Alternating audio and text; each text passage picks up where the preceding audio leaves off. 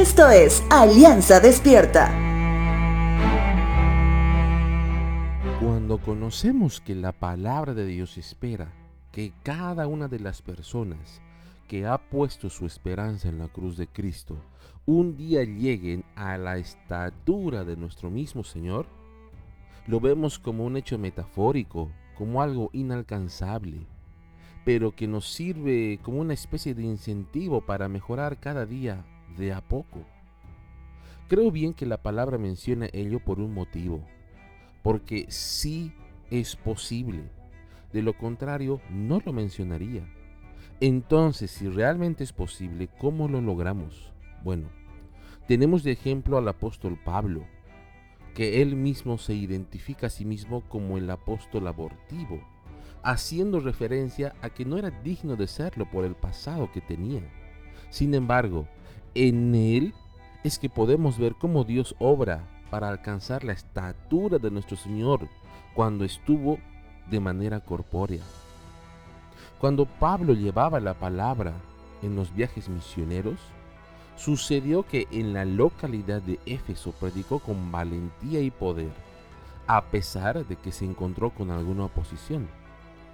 Es ahí donde las escrituras dan evidencia del empoderamiento de Dios sobre Pablo para la obra que hacía en Éfeso. Hechos de los Apóstoles capítulo 19 versos 11 al 12 dice lo siguiente. Dios le dio a Pablo el poder para realizar milagros excepcionales.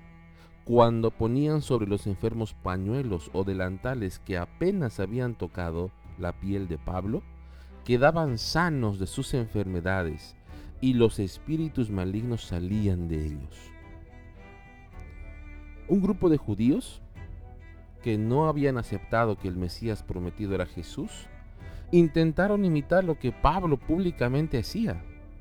Sin embargo, la tarea fue imposible. Versos 13 al 16 dice, un grupo de judíos viajaba de ciudad en ciudad expulsando espíritus malignos trataban de usar el nombre del Señor Jesús en sus conjuros y decían, te ordeno en el nombre de Jesús, de quien Pablo predica que salgas. Siete de los hijos de Seba, un sacerdote principal, hacían esto. En una ocasión que lo intentaron, el espíritu maligno respondió, conozco a Jesús y conozco a Pablo, pero ¿quiénes son ustedes? Entonces el hombre con el espíritu maligno se lanzó sobre ellos, logró dominarlos y los atacó con tal violencia que ellos huyeron.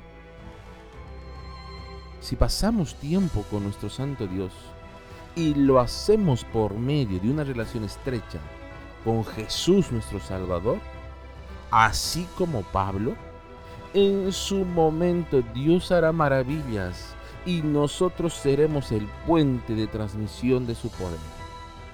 Nosotros en sí no somos poderosos, no somos mágicos, pero sí podemos ser cristianos, pequeños cristos que Dios permite que fluya su poder para salvación y llegar a tener la estatura de Cristo.